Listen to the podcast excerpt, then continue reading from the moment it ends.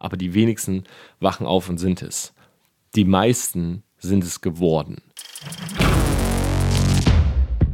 Torben, that's awesome, man. Torben, you teach these people like crazy. Hey, Torben Platzer, Grant Cardone here, and I cannot wait to speak with you live.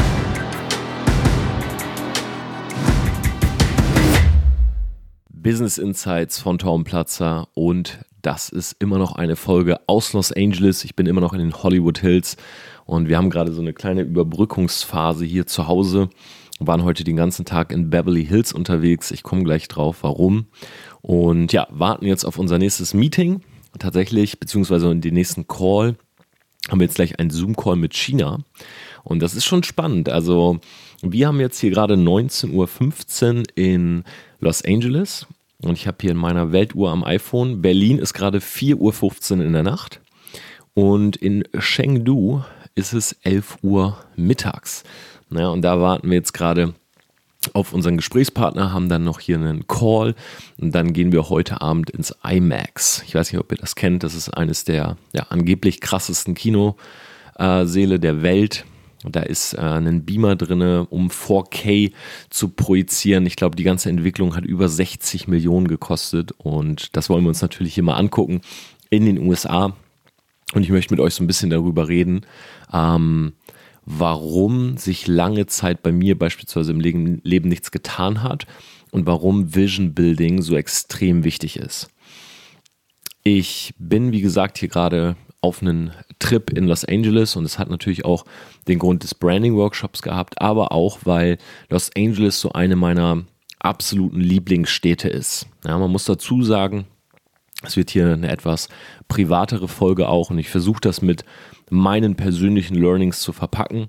Also für alle Leute, die immer nur On-Point-Content haben wollen oder wissenschaftlichen Content, das wird es an dieser Stelle nicht, sondern ich werde wirklich mal aus meiner Erfahrung erzählen, ähm, ja, wie das Ganze bei mir abgelaufen ist. Und Los Angeles, einer meiner Favorite Cities. Äh, für die, die es nicht wissen, ich bin mit 19 zu Hause ausgezogen. Also ich habe das Abitur zu Hause gemacht in Delmenhorst. Das ist eine Stadt in der Nähe von Bremen, 80.000 Einwohner. Und ich habe schon früh gemerkt, dass ich da raus will. Ja, mein Umfeld damals war absolut nicht das, wie man sich das vorstellt, ja, vielleicht oder sich das heute vorstellt. Meine Proximity war extrem schlecht. Das heißt, ich komme zwar aus einem guten Elternhaus, bin Einzelkind, aber ich war immer so auf mich alleine gestellt, war so ein bisschen das Schlüsselkind sozusagen. Meine Eltern haben den ganzen Tag gearbeitet. Man muss dazu sagen, meine Ma hat eine eigene Zahnarztpraxis, mein Vater ist bei der Bundeswehr und ja, ist oftmals nicht nach Hause gekommen, mehrere Wochen. Und ja, ich selber bin quasi so groß geworden, eher so bei den Großeltern, ähm, Schlüssel in der Hand, nach Hause gekommen, aufgeschlossen, an Rechner gesetzt. Ähm, viele kennen meine Vergangenheit, Computersuchti gewesen. Und dann saß ich dort.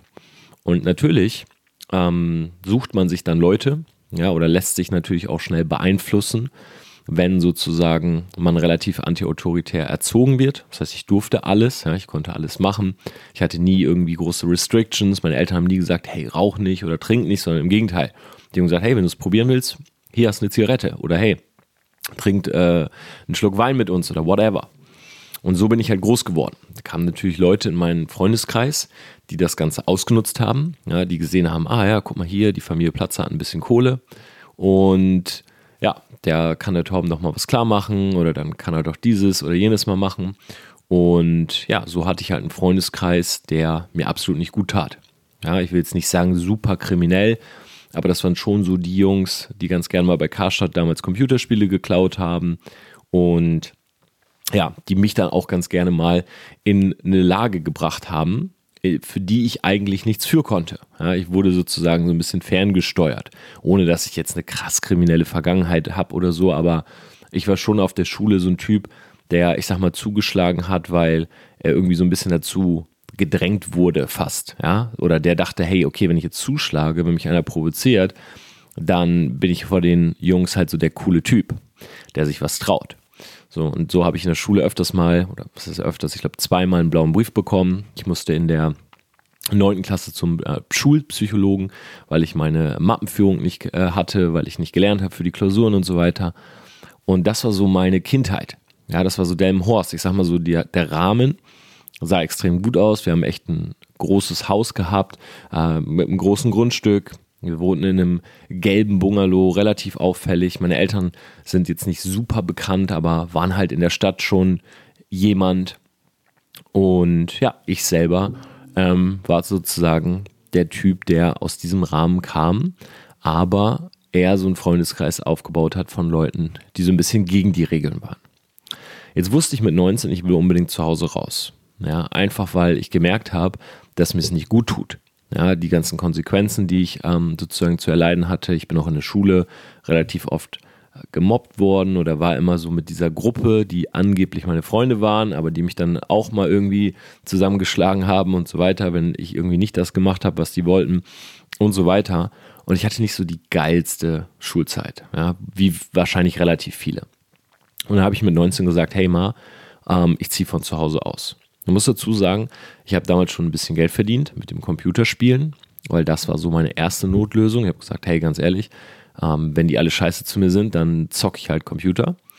Und habe damit schon ein bisschen Geld verdient. Ja, plus meine Eltern haben mich natürlich auch immer unterstützt, haben mir äh, viel Unterhalt geschickt und so weiter. Also ich kann mich absolut nicht beschweren oder so und will auch niemals eine Geschichte bauen wie, hey, ich hatte 50 Euro auf dem Bankkonto oder so. Bei mir lief.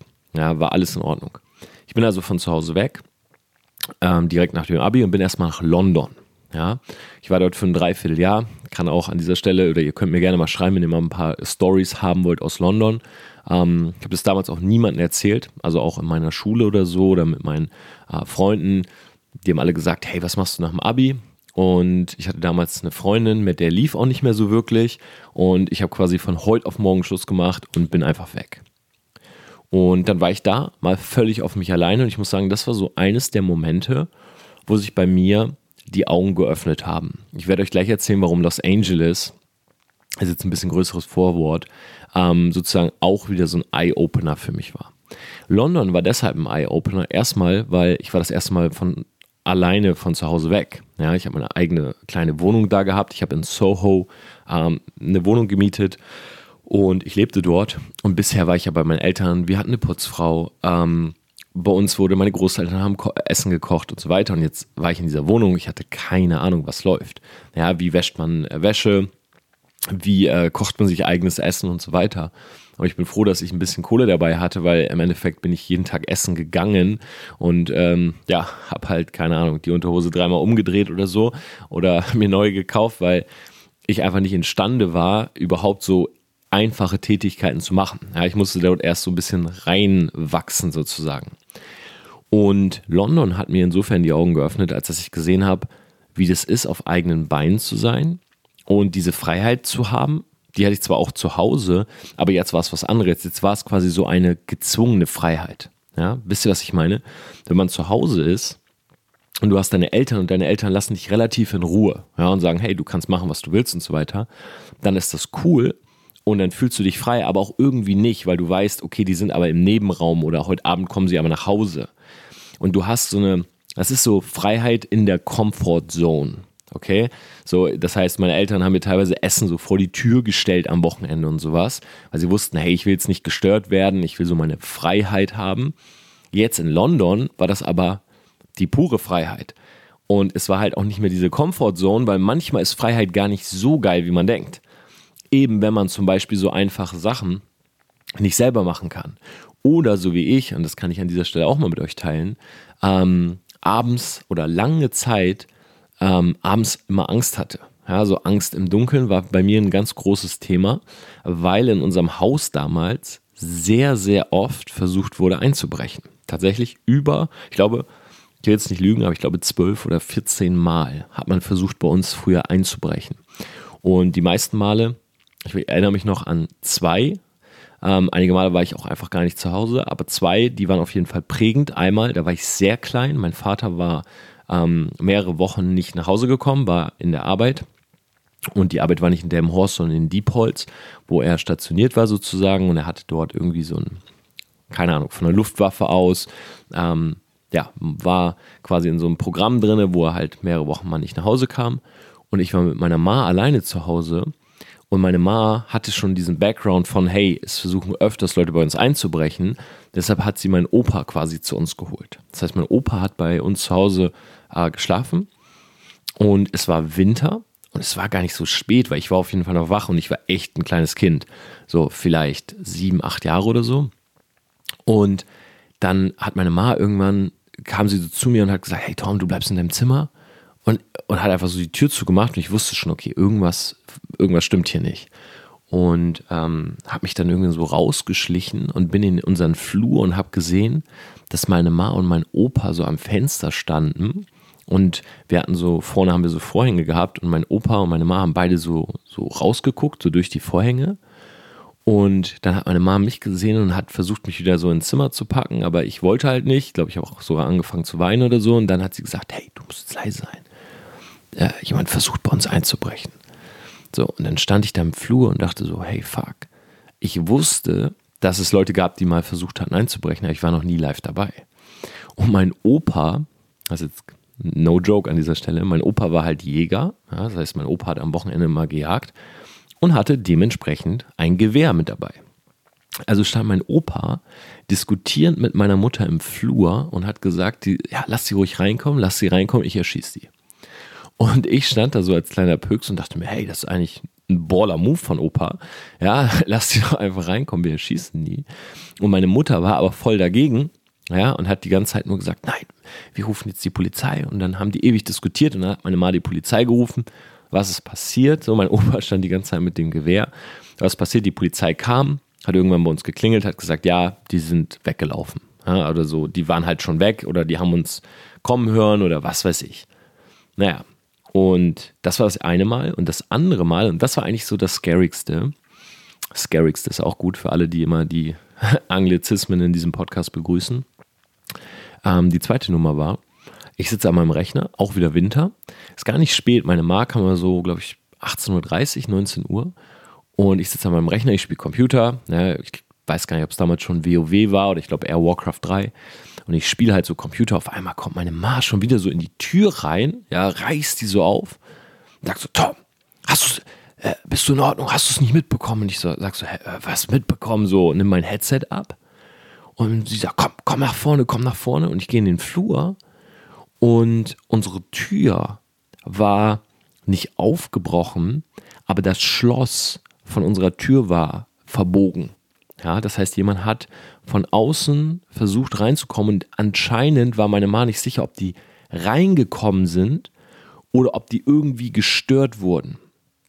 So, und ich saß, ich stand in einem Flur und dachte mir so, hey, fuck, äh, es kann sein, dass in dieser Wohnung jetzt Leute sind. So, es war halt ein ultra komischer Moment. Meine Mama hat auch vorne die Tür aufgelassen, wir haben alle Lichter angemacht und so weiter und sind dann quasi so durch die Wohnung und haben halt so selber geguckt, ob jemand in unserer Wohnung ist.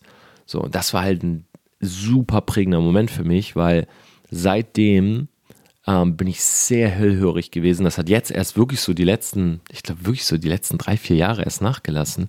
Ich bin immer sehr hellhörig gewesen, wenn ich so Geräusche gehört habe irgendwo. So, und jetzt müsst ihr euch vorstellen, bei uns, also mit dieser Vorgeschichte war ich jetzt in London. Ja, komplett alleine. Und ich war in Soho. Und wer schon mal in London war äh, und äh, Soho kennt, der weiß, das ist nicht gerade so, äh, ja, das ist wirklich nicht gerade so das Viertel, wo du gerne wohnen willst, wenn du halt Angst vor Einbrechern hast. Und ja, jetzt war ich da. Ich kam auch nicht, also ich, ich konnte jetzt auch nicht irgendwie zurück, weil ich habe zu meinen Eltern halt auch so eine super strong Ansage gemacht, so hey, ich will nicht work and travel, ich will einfach nur travel, so ich will jetzt nach London. Und London deshalb, ehrlich gesagt, weil ich das so aus dem Internet so mitbekommen habe, ja, London, England, das war so, weil USA müsst ihr euch vorstellen, USA war super weit weg. Das heißt, das war für mich gar nicht in der Range, weil meine Eltern, wenn ich die, wenn ich denen erzählt habe, hey, warum machen wir nicht mal Urlaub in der USA, warum machen wir immer in Griechenland und Spanien Urlaub, haben meine Eltern gesagt, USA, Torben, ja, da geht man nicht hin. Das ist so weit weg. Ja, da, das ist nicht sicher und ähm, da äh, fliegst du irgendwie zwei Tage und die haben mir das so madig gemacht, dass ich mir so dachte, ja, okay, England ist chillig, irgendwie anderthalb, zwei Stunden rüberfliegen und London, das, das war so ein großes Ding für mich keine Ahnung, ob damals schon ehrlich gesagt die Harry Potter Bücher draußen waren, aber falls ja, ich habe so die ersten vier Harry Potter Bücher richtig verschlungen, als sie rauskamen, ähm, kann das auch ein Grund gewesen sein, warum ich das damals cool fand. Auf jeden Fall bin ich nach England und ich war dann da und ich konnte nicht einfach so zurück. Und ich habe vieles erlebt in England. Ja, um einfach nur mal eine Story zu erzählen. Wie gesagt, wenn ihr Bock habt, gerne mehr. Ähm, es war, ich war vielleicht eine Woche dort oder so und habe so angefangen, oder ich habe dann erst so realisiert, hey, wenn ich abends nach Hause komme, ist es halt niemand da. So, und ich bin dann irgendwann mal so abends rausgegangen und es gab ähm, relativ in meiner Straße gab es ein Starbucks und es gab so ein Casino. So, und ich war abends öfters in diesem Casino. Das war jetzt nicht so ein richtiges Casino, das war eher so eine Spielhalle. Und da war so ein verrückter Schwarzer, der, der war immer da und der hat halt immer so mit den Slot Machines geredet. Ja, so, hey, give me the lucky touch, the lucky touch und so. Und ich war dann einmal da und immer wenn ich gespielt habe, kam der quasi so her und hat mir so meine Hand berührt, so er gibt mir so den Lucky Touch und wenn ich dann was gewonnen habe, dann wollte er davon was abhaben. Naja, und ich bin dann da so lang gelaufen, habe so überlegt, hey, gehe ich jetzt ins Casino, ja oder nein? Spricht mich so ein Typ an und sagt so, hey, äh, überlegst du gerade ins Casino zu gehen? Ich zeig dir was Cooleres. Und ich dachte mir so, okay, ja, dann zeigt mir was Cooleres. Aber ich dachte, es wäre halt related. Also er zeigt mir jetzt auch ein Casino oder irgendwie sowas. Und dann führt der Typ mich zu so einem Babystrich. Ja, also so, eine, so ein Bordstein. Ich habe heute erst Matt die Geschichte erzählt, deshalb komme ich da jetzt drauf. Zu so einem Bordstein, wo wirklich alles so minderjährige Mädels sitzen. Aber ich vermute mal. Und fragt mich halt irgendwie so, ähm, ob ich mit dem was starten will. Und ich denke mir so, hey, what? Nein, warum soll ich mit dem was starten? So, also, so schlecht sah ich jetzt auch nicht aus, dass ich irgendwie zu Noten gehen muss oder sowas. Und er stand dann da und ich sag so, hey, nein, gar kein Interesse und so. Englisch natürlich auch nicht das Beste gewesen. Und das Problem war, der Typ wollte mich nicht mehr gehen lassen. Ja, das heißt, der stand dann da und ich meinte so, hey, nee, kein Interesse. Und dann stellt er sich so vor mich und sagt so, ja, so nach dem Motto, bist du sicher, dass du kein Interesse hast? Und ich glaube, wenn ich mich recht erinnere, habe ich dem Typen so Geld gegeben, ohne dass ich jetzt irgendwie so ein Mittel da mitgenommen habe. Also da bin ich mir sicher, dass ich es nicht mitgenommen habe. Aber ich glaube, ich habe dem Typen irgendwie Geld gegeben, irgendwie 50 Dollar oder so, dass ich da einfach nur wegkomme. Ja, 50 Pfund, dass ich da einfach nur wegkomme. Und bin dann wieder in meine Wohnung und dachte mir so, hey, fuck, das ist schon scary irgendwie. Ja, und trotzdem war dieses Dreivierteljahr London für mich extrem prägend, weil, und jetzt komme ich mal zu dem Thema, ist für mich die Möglichkeiten erweitert hat. Und ich glaube, dass das ein ganz großer Punkt ist, warum viele Leute in Anführungszeichen nicht das Maximum aus ihrem Leben rausholen. Denn wenn ich jetzt nach den Terms von meinen Großeltern und Eltern gelebt hätte, und zwar die ganze Zeit, dann wäre ich wahrscheinlich immer noch in Delmhorst. Weil für meine Eltern war sowas wie die USA, das war nicht möglich. Ja, dieses Universum gab es nicht. Das ist so wie so ein Fog of War. So, du läufst durch die Gegend und überall ist Nebel und der Nebel ist erst dann weg, wenn du sozusagen mal da warst. Ja, wie in World of Warcraft, wenn du äh, Kontinente erkunden musst und dann da so ähm, steht irgendwie freigeschaltet oder gesehen und dann steht da so dieses Gebiet, weil du es gerade erkundet hast. Und die Karte deckt sich sozusagen auf. Und so war das auch bei meinen Eltern. Das heißt, für die war sowas gar nicht in Range. Auch meine Eltern waren nie in England oder so. Ja, für meine Eltern gab es immer die gleichen Wege. Es war Deutschland, Türkei, Deutschland, Griechenland, Deutschland, Spanien. So, und diese Wege gab es. Und das hatte halt auch einen Grund, weil meine Eltern haben überall dort eine Ferienwohnung. Und das waren unsere, das waren unsere Holiday-Orte, Orte, ja, das waren unsere Urlaubsorte. Und sowas wie England oder USA war nicht im Spektrum, war nicht freigeschaltet sozusagen, war nicht erkundet. Und da habe ich dann gesehen, okay, das Leben bietet mehr.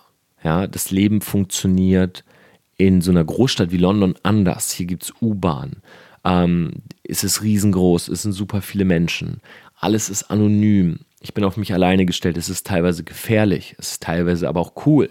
Ja, wenn du 19 bist und ein bisschen Geld hast und du bist in England und du hast eine Wohnung in Soho und du lernst da mal ein Mädel kennen, dann war das nicht so wie zu Hause, wo ich halt so gedacht habe, boah, fuck, wenn ich die jetzt mitnehme oder so zu meinen Eltern, was soll ich denn sagen, die fragen, ah nee, komm mal lieber erst am Donnerstag und geh mal am besten um 18 Uhr, weil um 18.30 Uhr kommt meine Ma.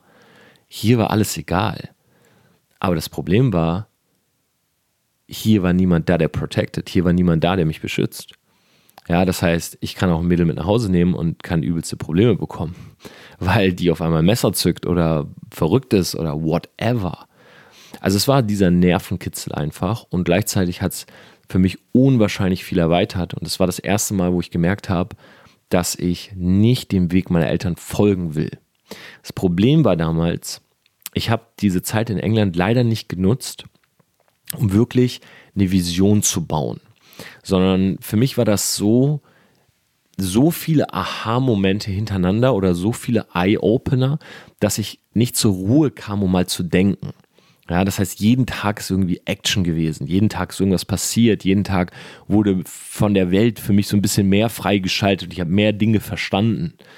Und das Problem dadurch war, ich kam nie zur Ruhe, habe mich mal hingesetzt und einfach mal nachgedacht, so hey, will ich vielleicht hier bleiben? Und irgendwann kam meine Mama und hat gesagt, hey Tom, denk dran, in zwei Monaten fängt die Uni an, let's go. Und ich habe es immer so vor mich hingeschoben, ja, immer prokrastiniert. Ich habe immer gedacht, ja, egal, ich gucke dann und so weiter. Und dann bin ich wirklich so nach Hause geflogen, müsst ihr euch vorstellen, dass ich am nächsten Tag, also ich bin abends irgendwann nach Hause geflogen, ich glaube nach Bremen, bin dann von Bremen nach Delmhorst zu meinen Eltern, war wirklich spät abends bei denen, wir saßen im Kaminzimmer, haben geredet. Und am nächsten Tag musste ich nach Oldenburg, ja, auch damals keinen Führerschein gehabt. Ja, ich musste mit dem Zug oder ich musste zum Bahnhof laufen, ich musste mit dem Zug nach Oldenburg. Es hat alles so lange gedauert. Dann war ich in Oldenburg am Bahnhof, dann bin ich in den Bus gestiegen, dann bin ich zur Uni und dann war ich da. Das kam mir vor wie ein ganzer Trip nach England wieder. Und dann stehe ich an dieser Uni und denke mir, fuck, ich habe mir null Gedanken gemacht, was ich studieren will. Und ehrlich gesagt, wenn ich mich hier so umgucke in diesem kalten Gebäude in Oldenburg, ich weiß nicht mal, ob ich studieren will. Ja, ich weiß nicht was und ob überhaupt. Und deshalb habe ich mich ja damals einfach für irgendwas eingetragen, bin wieder nach Hause und habe ganz schnell gemerkt, dieses Dreivierteljahr hat mich so verändert, dass ich nicht mehr zu Hause wohnen konnte. Dieses komplett auf sich alleine, das hat, das hat, ich habe mir das so angewöhnt und es war nicht mehr normal für mich, dass meine Ma jeden Abend fragt, wie es war und was ist und ob sie mir noch Essen machen kann. Ich war richtig genervt davon. Ich so, hey, ich will meine fucking Ruhe und zwar nicht in, innerhalb dieser alten Komfortzone, sondern innerhalb der neuen. Ich will komplett meine Ruhe. Und deshalb habe ich zu meinen Eltern damals gesagt, hey, ähm, ich will studieren, ich will das ordentlich machen. Ich kann nicht jeden Morgen anderthalb Stunden zur Uni fahren und abends anderthalb Stunden zurück. Die Zeit habe ich nicht, ich muss lernen. Ja, das war zu dann meine Ausrede. Also ich muss nach Oldenburg ziehen. So, und dann bin ich halt nach Oldenburg gezogen und das war Eye Opener 2. Ja, das heißt, als ich dann da war, in den nächsten Jahren, das hat wirklich gedauert, das war jetzt kein Prozess von ein paar Monaten, sondern über die nächsten Jahre habe ich gemerkt, wie das Leben funktioniert. Ja, und ähm, ja, was noch alles möglich war.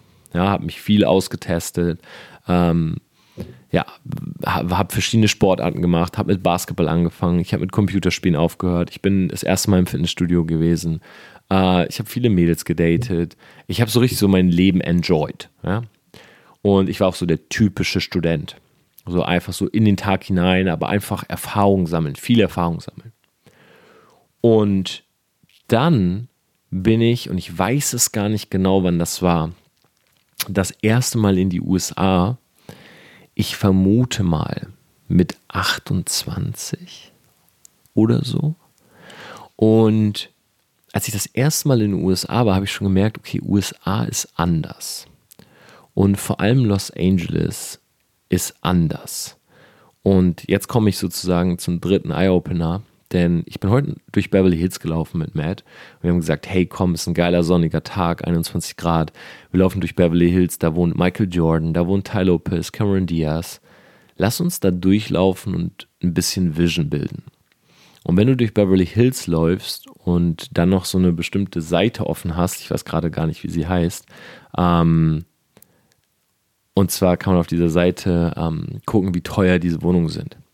Dann siehst du, dass da einzelne Objekte teilweise 40, 50 Millionen Dollar kosten.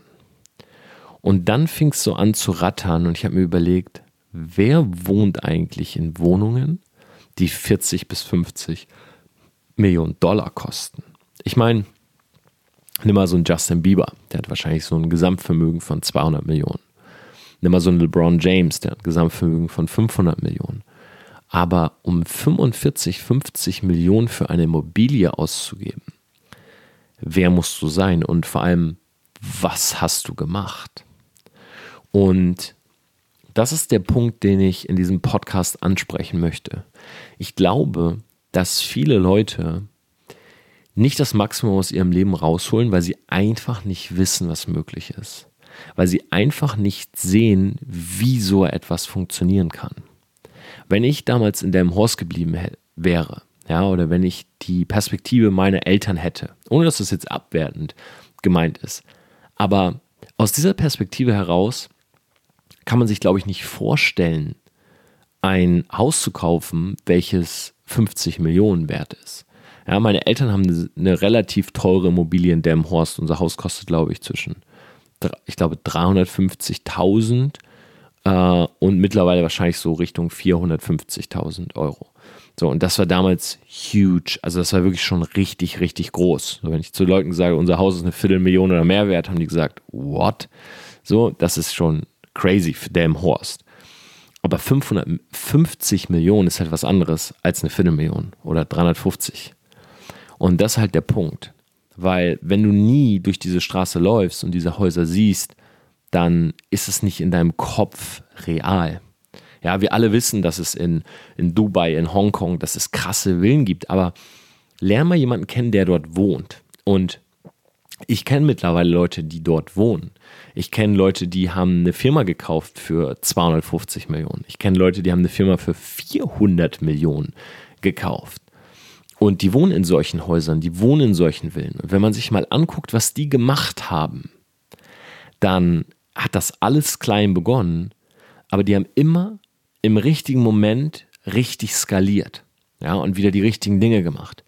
Und das soll eine Message sein an alle Leute, die sich vielleicht Ende des Jahres fragen, hey, bin ich im richtigen Business? Schau mal, du musst eine Sache verstehen, egal ob du Networker bist, ob du ein physisches Produkt verkaufst, ob du eine App verkaufst, ob, ob du im Vertrieb bist oder so.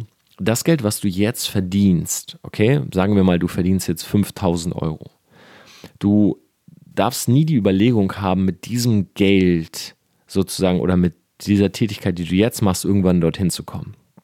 Aber wenn du im richtigen Moment absteppst, dann kannst du dorthin kommen. Und das ist der große Punkt. Ich glaube, zwei Dinge sind dafür wichtig. Einmal, du brauchst die Vision und du brauchst dieses Entdecken der Weltkarte. Also du musst wissen, was möglich ist. Du musst da selber mal durchgegangen sein. Im besten Fall Leute kennengelernt haben, die dort wohnen und die dir erzählen, dass sie auch mal im Vertrieb 5000 Euro verdient haben. Ja, dass sie auch mal sozusagen dort waren, wo du jetzt gerade bist. Weil oftmals stellt man sich so vor, man wacht einfach in dieser Wohnung auf und man ist es halt. Ja, aber die wenigsten wachen auf und sind es. Die meisten sind es geworden. Und die zweite Sache ist, du musst verstehen, dass oftmals das, was du jetzt machst, auch wenn es dir extrem viel Spaß macht, es wird nicht das sein, was du dein ganzes Leben lang machst. Gerade in der Selbstständigkeit ist es ein, ist es ein großes, großer Irrtum zu glauben, dass wenn du einmal deine Passion gefunden hast, du diese Passion bis am, ans Ende deines Lebens durchziehst. Ja, ich beispielsweise komme aus dem Bereich Gaming, dann war ich im Bereich Poker, dann war ich im Bereich Network, heute bin ich im Bereich Branding und Marketing. Und alle diese Dinge, die ich gemacht habe, haben bestimmte Limits. Okay? Es gibt Leute, die mit Gaming sicherlich eine Million verdienen, aber das sind ganz, ganz wenige Leute und bei einer Million ist dann aber auch schon Schluss.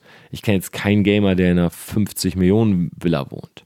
Ja, und genauso geht es im Endeffekt weiter. Das heißt, auch im Vertrieb gibt es bestimmte Limits und es ist immer die Frage, bist du sozusagen derjenige, der überhaupt bis ans letzte Limit geht oder ist der Weg für dich nur geebnet bis zum zweiten Level oder bis zum dritten Level, bevor du dann aufsteigst, in was anderes hineingehst? Und wenn du es so betrachtest, ist das mein vierter oder fünfter Weg innerhalb der Selbstständigkeit. Und ich weiß, dass das, was ich jetzt mache, ist sehr gut skalierbar. Ja, das ist sogar bis in genau diese Sphären skalierbar. Aber irgendwann werde ich das Geld nehmen müssen und ich muss es smart investieren.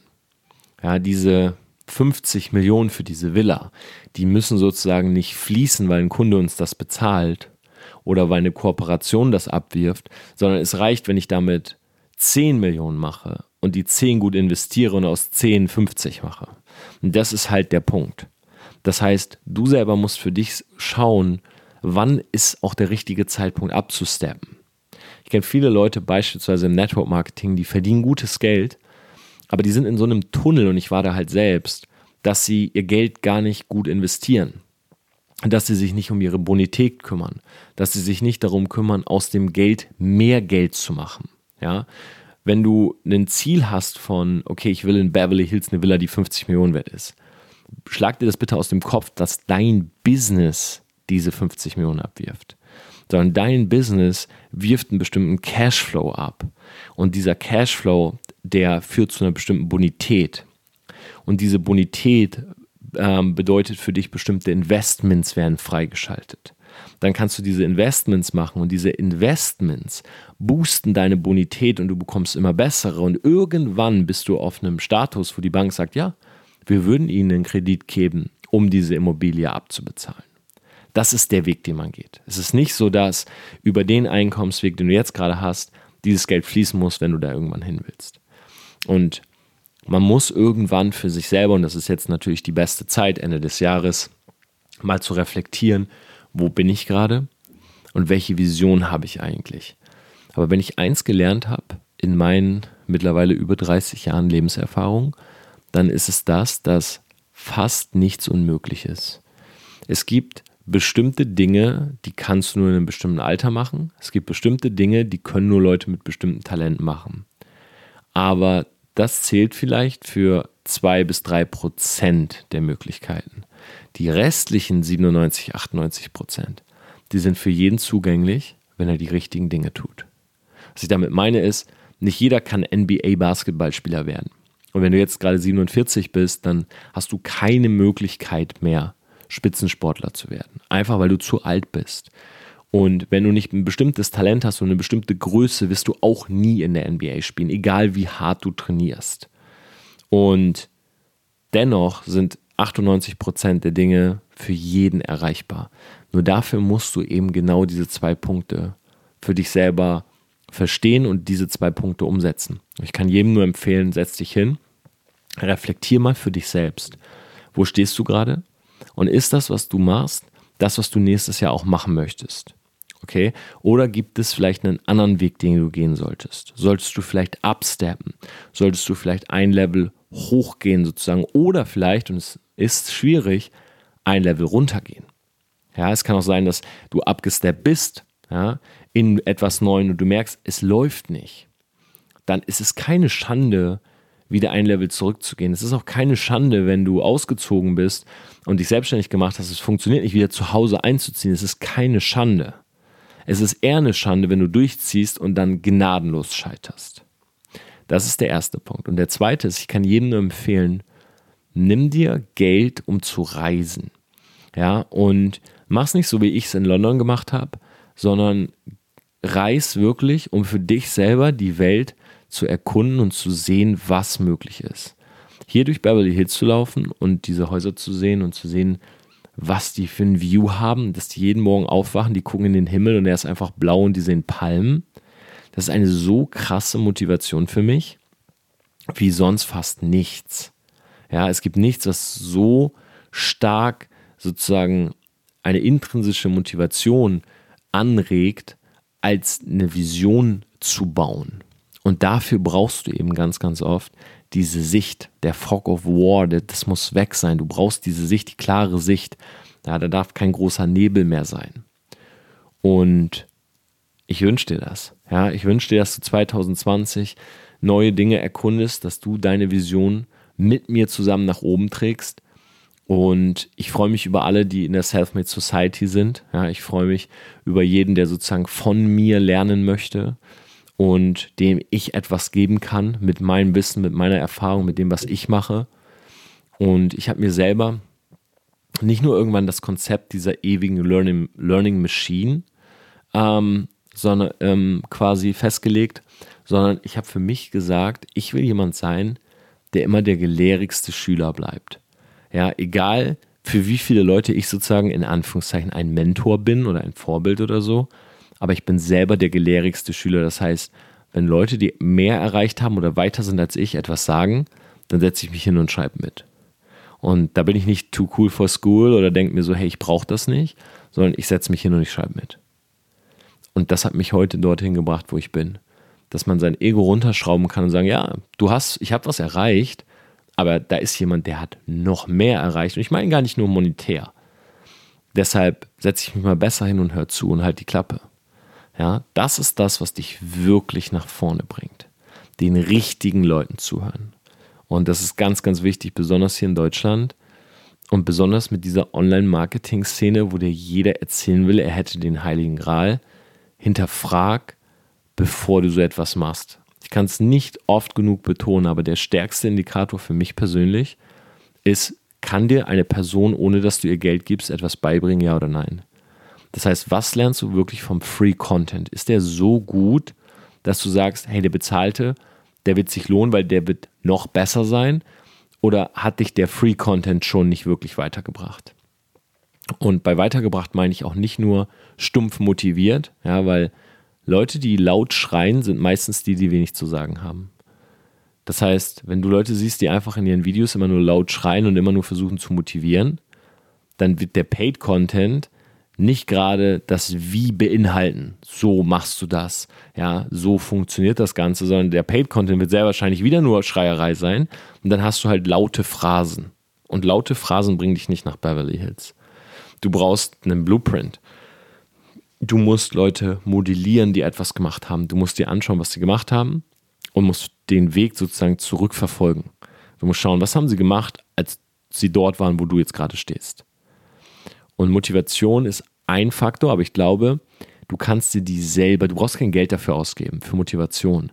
Du kannst selber dich motivieren, indem du beispielsweise auf Reisen gehst. Ja, indem du Geld investierst und einfach reist und siehst mit deinen eigenen Augen, anstatt nur zu hören in einem Video oder in einem Podcast. In diesem Sinne war mal heute eine etwas ähm, persönlichere Story. Ich freue mich an alle Leute, die am 28.03. mit dabei sind ja, in der BMW World. Da reden wir definitiv sehr viel über das Wie. Wir reden über Social Media und Branding. Ähm, für mich persönlich ist Personal Branding der Trend von 2020. Ich werde da auch noch ein längeres YouTube-Video zu aufnehmen. Und ja, ansonsten freut es mich, dass du Teil dieser Reise bist und ich wünsche dir einen wunderbaren Tag. Ich gehe in den Call mit China. Danach gehen wir ins IMAX. Bin noch zwei Tage jetzt hier in Beverly Hills. Und dir wünsche ich eine wunderbare Reise in deinem eigenen Leben.